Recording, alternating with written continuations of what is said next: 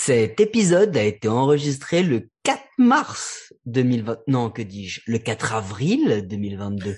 Tout ce que vous allez entendre est peut-être déjà obsolète. Compte plein de retrait. Play ball Hey,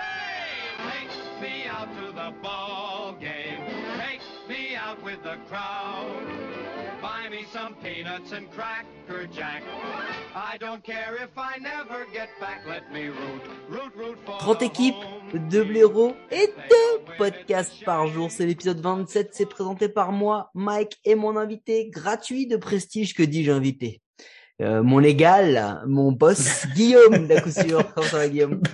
Ça va, ouais. Ouais, j'ai l'impression d'être un petit peu chez moi aussi ici quand même. Donc voilà, ça fait plaisir. Merci Mike de m'avoir invité dans ton émission. Tout pour la chaussette, le magasin de dessous sexy qui vous laisse miroiter de très belles choses en attendant le retour de l'être aimé et des soldes, ou sale en VO. Bienvenue chez les Boston Red Sox.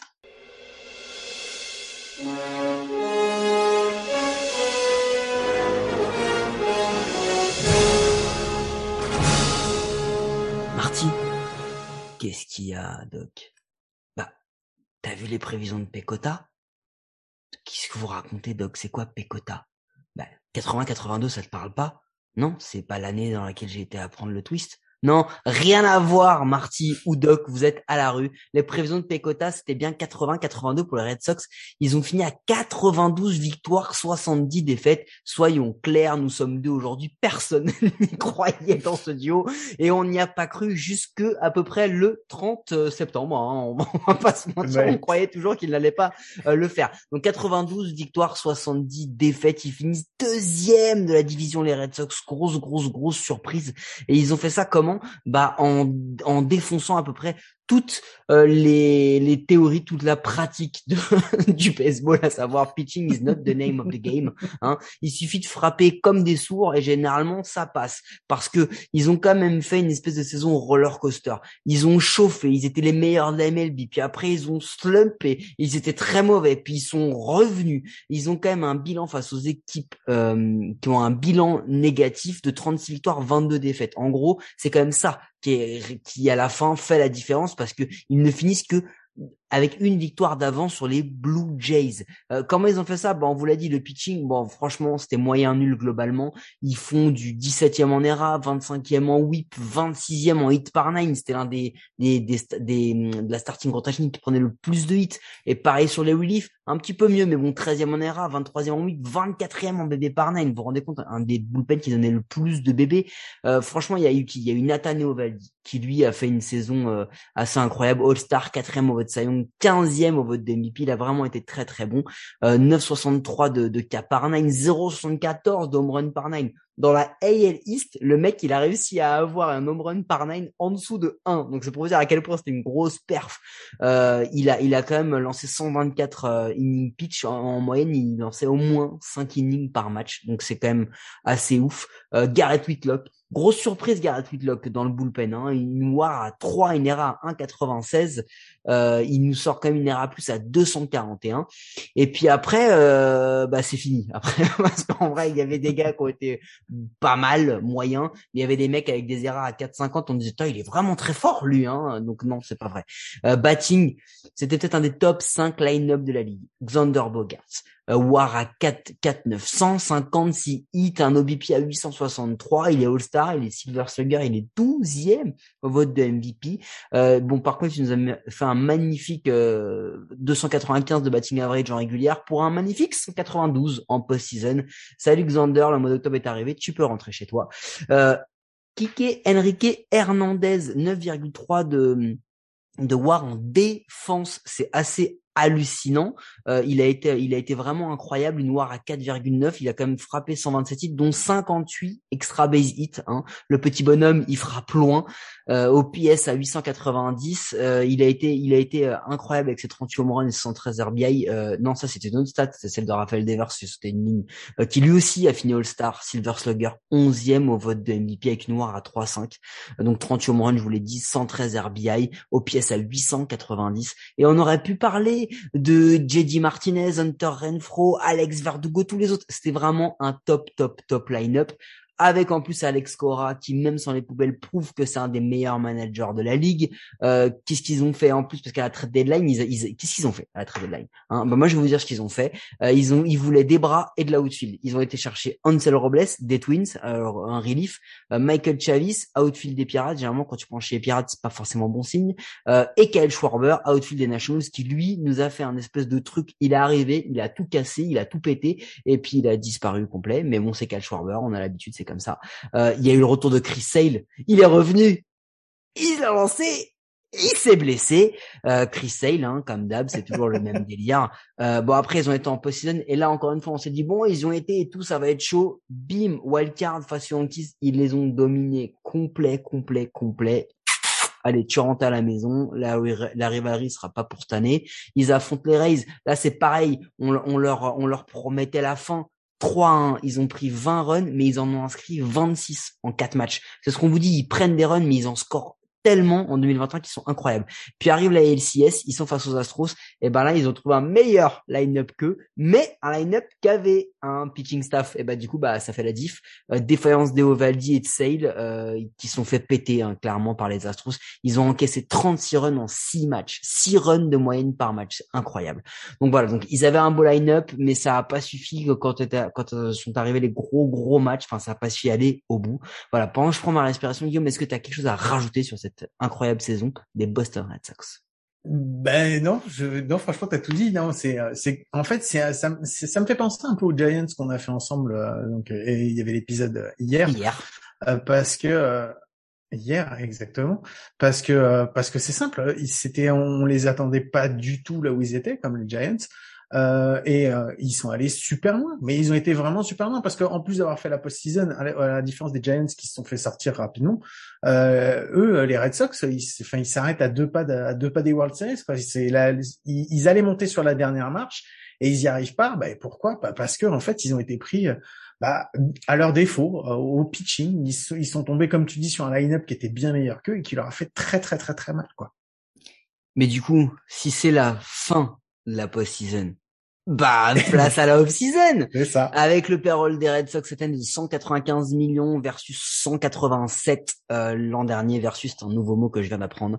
Euh, bah écoutez, c'est simple, hein, il y a du Trevor Story et Trevor Story c'est pas gratuit. Qu'est-ce qu'on attendait d'eux sur la post-season? Bah des bras et potentiellement un infielder polyvalent, peut-être un peu d'outfield avec les départs parce que ils ont quand même évité l'arbitration avec Kevin, euh, Kevin Plawecki, Ryan Brazier, Christian Arroyo, Alex Verdugo, Raphaël Devers, Josh Taylor et Nick Pivetta. Il y a un petit peu de tout là-dedans, il y a du lanceur, etc. Mais il y a surtout des mecs comme Devers, Verdugo, Pivetta qui sont des gars très importants de cette équipe. À la free agency, ils ont signé, tenez-vous bien, shortstop, Trevor Story. Et là, lanceur, Jake Dickman, Matt Stram, Rich Hill, James Paxton et Michael Waka. On y reviendra après. Ils n'ont pas pris que des top euh, prospects. On y reviendra après.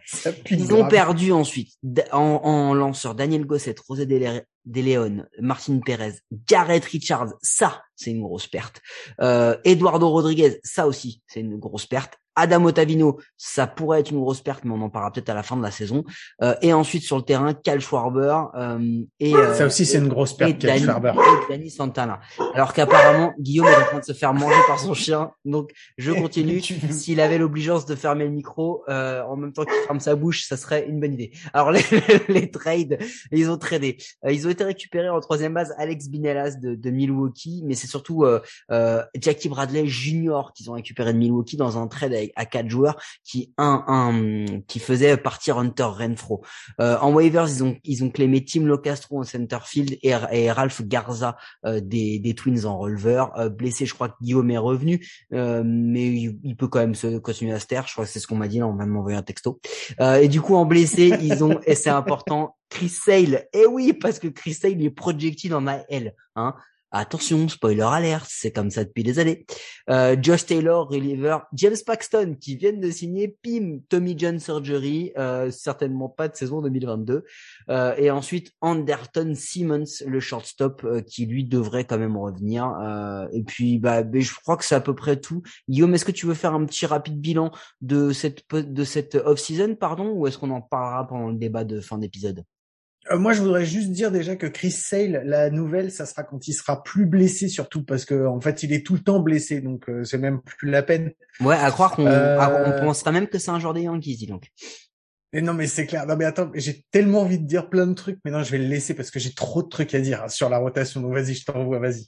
Bon allez, euh, top prospect, bah le truc c'est que les Red Sox en vrai, ils sont 20e au classement de Kislo, donc c'est pas un un top prospect de, de fou. Euh, il y a du pitching, mais le problème c'est que c'est du pitching euh, qui vont devoir développer comme ce qu'ils ont pu faire avant avec les Clay Buchholz et John Lester, etc. Mais qui vont devoir, euh, qui vont devoir euh, développer, mais sur les années à venir, parce qu'en fait c'est assez simple. Je vais vous les citer. Marcelo Mayer qui lui est shortstop, mais pas avant 2024. Top top 15 et top 20 du classement MLB et Kislo. Euh, Tristan Casas, première base triple A, lui, il devrait arriver euh, cette année. Euh, il a été très très bon en, en, en triple A. Euh, il est 16e au classement MLB, 56e au classement de Kislo, mais vraiment en fait c'est encore une fois un autre bâton, donc c'est pas franchement ce dont ils ont besoin. Nick York, deuxième base, euh, qui lui arrivera pas avant 2023, euh, top 50 des deux classements. Jaren Duran qui est que dans le classement de, de la MLB, qui va peut-être arriver cette année, il a déjà 25 ans lui, un outfielder. Euh, ils disent que c'est le meilleur athlète et le meilleur coureur de, de l'effectif. Bon, en fait, c'est toujours pas ce dont ils ont besoin parce qu'ils ont ça. Et ils ont Brian Bello qui lui est 80e au classement qui soit pas dans le classement MLB, qui a 23 ans, qui est en double A cette année, qui est pitcher mais qui arrivera pas avant au moins l'an prochain. Donc en fait, en vrai, ils ont des pitchers, mais ils les ont, mais pour dans longtemps, hein, si vous savez ce que ça voulait dire, euh, longtemps. Donc euh, voilà. Et puis du coup, bah euh, Guillaume, je te propose d'enchaîner Non, c'est direct. pas des pitchers, c'est des prospects qu'ils ont, parce qu'ils ont même pas de pitchers dans leurs prospects, ils en ont seul. ils ont des pitchers qui viendront plus tard en prospect. Oh là, dans leur Oh, dans leur top 10, ouais. top 15, après ils ont des pitchers mais de qui vont venir changer. plus tard. Ça Exactement. Donc euh, quelque chose qui va certainement changer aussi puisque c'est le principe des comptes plans en plein mode lockout. Ils Merci ont euh, le temps de merci. Euh, le line-up prévisionnel des Red Sox euh, en, en, en, en se disant peut-être qu'ils vont se blesser. Receveur, Christian Vasquez. Première base, Bobby Dalbeck. Deuxième base, Trevor Story. Non, c'est pas une erreur. Troisième base, Raphaël Devers. Shortstop, Xander Bogarts. Left field, Alex Verdugo. Center field, Kike Enrique Hernandez. Right field, Jackie Bradley Jr. Ça, c'est pareil. C'est pas le compte plein d'il y a trois ans. Il est revenu. Euh, DH, JD Martinez. Et sur le banc, Plawecki, Trevicio, Christian Arroyo et Rob Snyder. Est-ce que tu nous ferais pas la rotation et le bullpen, Guillaume? Ah, je suis content que tu me laisses ça. On va en parler après. Allez, Nathan Eovaldi qui va être l'ace cette année. Euh, en poste, en top 2, Nick Pivetta, suivi de Tanner Hook. Et ensuite, on va commencer à rentrer dans le dur avec Michael Waka et Rich Hill. Euh, et euh, normalement, on rappelle le retour programmé. Ça ne veut pas dire qu'il est définitif, mais il y aura un retour qui est programmé peut-être pour Chris Sale et Paxton. Euh, en closer, ce sera, ils vont se partager le rôle à trois. Matt Barnes, Jake Dickman, Garrett Whitlock. Et dans le bullpen, Ryan Brasier, Matt Stram, Hirokazu Sawamura, Darwinson Hernandez, Derek Holland, Edouard Bazado, Austin Davis et Josh Taylor qui est blessé. Ouais, et bah écoute, c'est quoi? On va rentrer dans le dur direct. Nathaniel Baldi. Euh, il a, il a fait une saison incroyable l'an dernier. Quoi qu'on en dise, il a, il a été vraiment, même très surprenant parce qu'on, on savait que c'était un bon lanceur, mais, mais, mais on le projetait pas là. Et l'an dernier, on l'a- défoncé dans les comptes. On l'a tapé toute l'année. parce que on a dit il est pas au level et tout et il l'était pas avant hein. mais là il l'a démontré euh, bah on attend rien de plus de lui que ce soit un top 5 Cy Young tous les ans en fait en vrai. Par contre il doit prendre un petit peu plus de manches quand même parce que 5 manches ça suffit pas pour un ace euh, en moyenne par match. Euh, donc euh, du coup lui lui c'est la valeur aujourd'hui c'est la valeur sûre on va dire de de, de la rotation. Ouais, j'ai envie de te dire que de toute façon, là, pour le moment, il sort, comme tu dis, il sort d'une saison qui est, moi, je trouve exceptionnelle parce que c'était pas non plus sa première saison et on l'avait déjà vu.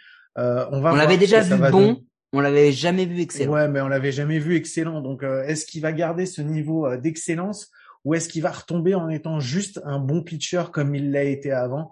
Euh, Je sais pas. J'attends de voir. Bah du coup, Je- moi, vais, je vais te laisser la parole sur la fin de la rotation parce qu'il y a Eduardo Rodriguez qui s'en va. Lui aussi, il n'a pas été incroyable, mais il a été bon Euh, l'an dernier. Eduardo Rodriguez, euh, ils ont les blessures avec Paxton et Sale. Franchement, quand on vous dit retour programmé, euh, si s'ils arrivent qu'en 2027, on sera pas surpris. Hein, on n'est pas méchant, hein, c'est c'est la vérité. Donc euh, donc la blessure de, de- fin de, ce- de ce là et puis surtout bah Pivetta Hook. Franchement, c'est des bons, mais c'est plutôt des 4-5, pas des 2-3. Et alors, euh, Waka et Rich Hill, allez, vas-y, fais-toi plaisir, je te laisse 10 secondes. Ben non, mais Waka et Rich Hill, mais enfin, c'était bien, mais il y a 10 ans, quoi. J'ai envie de te dire que non, mais aujourd'hui, si tu te dis que là, en fait, c'est un gros pari qu'ils font, mais que tu fasses un pari sur un et que t'es un petit jeune, je veux bien, mais là, tu fais un pari sur deux vieux et rien ne te dit que tu vas pas t'écrouler, quoi. Et comme c'est déjà un petit peu, tu sais pas trop à quoi t'attendre avec les trois premiers, avec les deux derniers, mais ça va être horrible quoi. Et surtout que bah ils attendent le retour donc de Sale et Paxton, mais Paxton c'est mort, hein. Paxton c'est une Tommy John surgery, hein, donc c'est mort. Et Chris Sale, mais Chris Sale, il est euh, c'est l'homme de glace quoi. Enfin c'est l'homme de l'homme de cristal quoi. Tu, tu, chantes un peu fort, tu lui pètes un os quoi. C'est le méchant dans Incassable. Mais euh, mais euh, vous venez d'entendre Guillaume en mode accéléré, c'est normal. Il est dans les Landes et il a la fibre hollandaise et la fibre hollandaise, bah ça se met juste dans la toiture. Hein. Ils ont pas ça encore pour Internet. du par contre, il y a un dernier truc aussi parce qu'ils ont ils ont plutôt un bon bullpen, on va dire un, bullpen moyen de la ligue. Faut quand même mettre en parallèle avec ce qu'ils affrontent, hein. parce que la gueule des line-up qui se mangent toute l'année, forcément, ça fait aussi des stats qui sont un peu plus remontés. S'ils étaient en central, on n'aurait que des Cy Young. Euh, Garrett euh, qui est un ancien euh, Rule 5 draft, euh, lui, c'est peut-être l'un des, des, deux trois releveurs qui l'an dernier a été vraiment très bon. Euh, tout le monde veut le faire passer en, en, starter pour vous dire à quel point ils sont dans, la merde. Mais Alex Cora, lui, il dit non. Il dit il est bon en releveur, on va le garder en releveur. Donc ça, c'est un petit élément à prendre en compte parce que peut-être que dans cette rotation, il y aura le renfort ou pas le renfort de Garrett Whistlock.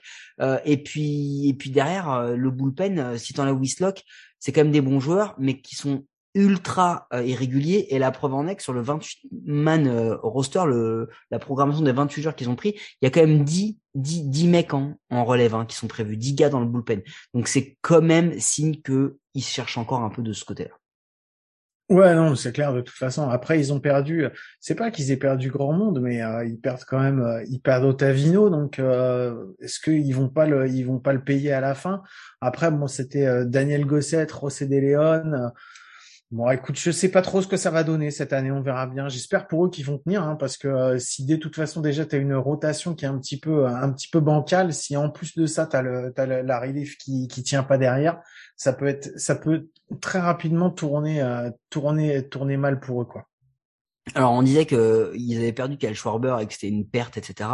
Euh, en vrai, Cal Schwarber défensivement c'est un trou. Euh, je sais pas ce qu'il donne au bar, mais en tous les cas, euh, défensivement, c'est un trou. Euh, par contre, offensivement, c'est vrai que c'est un, vrai apport, mais offensivement, il le remplacé en fait en vrai dans l'alignement par Trevor Story. et défensivement, Trevor Story, c'est un, c'est un putain de gold glove en vrai. Donc, est-ce qu'ils ont pas, est-ce qu'ils ont pas upgradé ce côté-là? Non, mais Schwarber, ils ont pas de place pour lui. Ils ont déjà JD Martinez. Schwarber, tu peux pas le mettre au Qui est un des meilleurs DH de la MLB. C'est ça. Kyle Schwarber, quand ils vont le prendre, ils vont le prendre parce que euh, ça leur fait du bâton pour aller euh, faire la post-season et que tu te dis que ça va pouvoir, euh, que ça va pouvoir taper, que tu vas pouvoir l'utiliser. Et ils l'ont bien fait hein, pour ça. Hein. Sauf qu'après, sur toute une saison, ils peuvent pas l'avoir. Ils ont JD et JD c'est mort, ça sert à rien. Ouais, mais du coup, si on reste sur la partie story, parce que là, il va y avoir un axe là. Devers Bogarts, c'est deux Enfin, c'est les deux stars offensives de, de, de l'équipe. On l'a dit avec JD Martinez, mais euh, elles le sont aussi euh, côté côté défensive. Euh, Xander Bogart, sa quatrième année d'affilée dans le top 20 des votes MVP. Hein. C'est pour vous dire à quel point le gars, euh, on n'en parle peut-être pas assez, mais c'est un excellent joueur qui a droppé complètement en post-season. Hein, on l'a dit. il a que 29 ans. Raphaël Devers, bah, il a que 25 ans et on l'oublie parce que le gars, ça fait déjà 6 ans qu'il joue. mais on attend que lui justement ce soit le prochain Bogart attend que lui ce soit le gars qui soit toujours dans les dans les votes MVP. Il est bientôt free agent, donc attention. Et dans cet axe-là, l'arrivée de Trevor Story va le recaler en deuxième base. Donc est-ce que Trevor Story ça va nous faire une Marcus Sénienne euh, ou est-ce que ça va poser des, vrais problèmes? Parce que lui, on en attend quand même beaucoup, beaucoup, beaucoup euh, de, de, de Trevor Story pour justement être encore un impact player au bâton.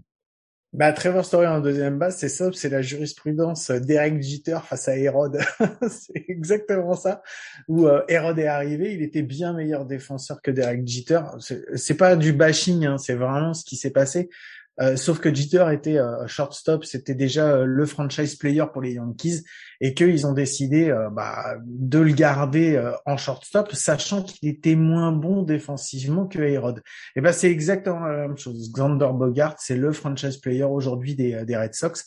Trevor Story est meilleur défensivement que lui, mais vu que le visage de la franchise c'est Bogarts, et eh ben Story va aller en deuxième base. Mais après, euh, il est tellement bon en shortstop que je vois pas pourquoi il serait pas excellent, euh, excellent euh, en deuxième base, et ça va peut-être justement lui permettre de, de se concentrer un peu plus sur son bâton pour faire la transition, parce qu'oublions pas qu'il arrive de Coursefield et que entre frapper à Coursefield et frapper à Fenway Park, c'est pas la même chose. On a parlé de la transition de Nolan Arenado qui avait ses pires chiffres à bouche euh, chez les Cards, alors que pourtant il fait pas une mauvaise saison.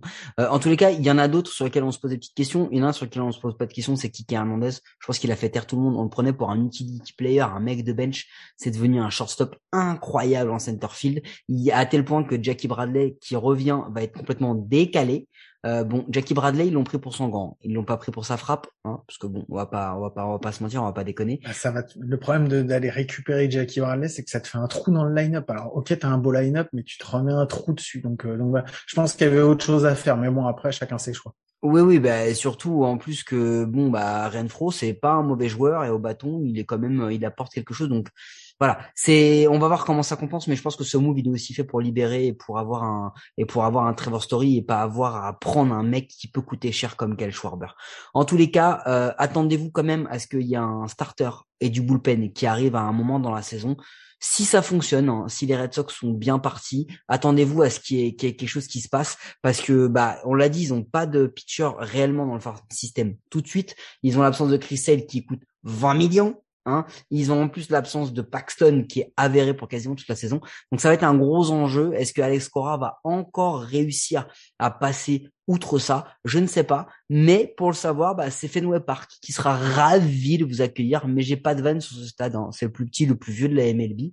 Et il renferme tout de même la plus grande press box de tous les ballparks de la MLB, mais j'avais pas envie de le vanner. En parlant de press box, je crois que c'est là aussi que nos amis de Parion à tort euh, officient toute l'année euh, pour nous donner les pronos de l'équipe avec donc ce magnifique site qui est le seul site de paris sportif qui vous assure de perdre de l'oseille.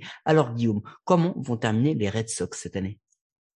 Alors, moi, je vais dire qu'on vient de terminer les Red Sox, mais je vais donner tout mon top parce que j'ai pas pu donner mon top de la L East. Alors, on n'a pas le temps, on n'a pas le temps. Cinquième les Orioles, quatrième les Yankees, troisième les Red Sox, deuxième les Blue Jays et premier les euh, les Rays.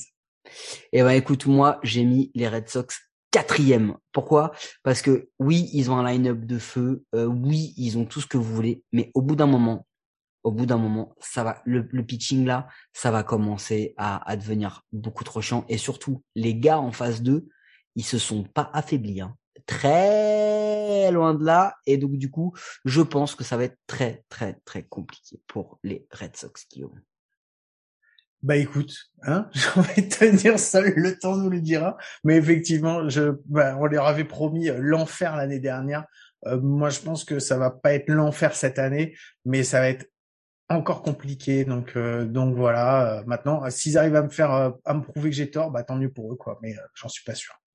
Vous pouvez nous écouter sur toutes les bonnes applis de podcast et ça, c'est peut-être la seule chose sensée que j'ai dit depuis le début. N'hésitez pas à vous abonner, nous donner une note et un commentaire, cela nous aide à rendre le baseball et notre émission plus visible en France. Vous en avez maintenant l'habitude, c'était le premier épisode de la journée, courez vite, écoutez le deuxième. Merci Guillaume et merci à tous.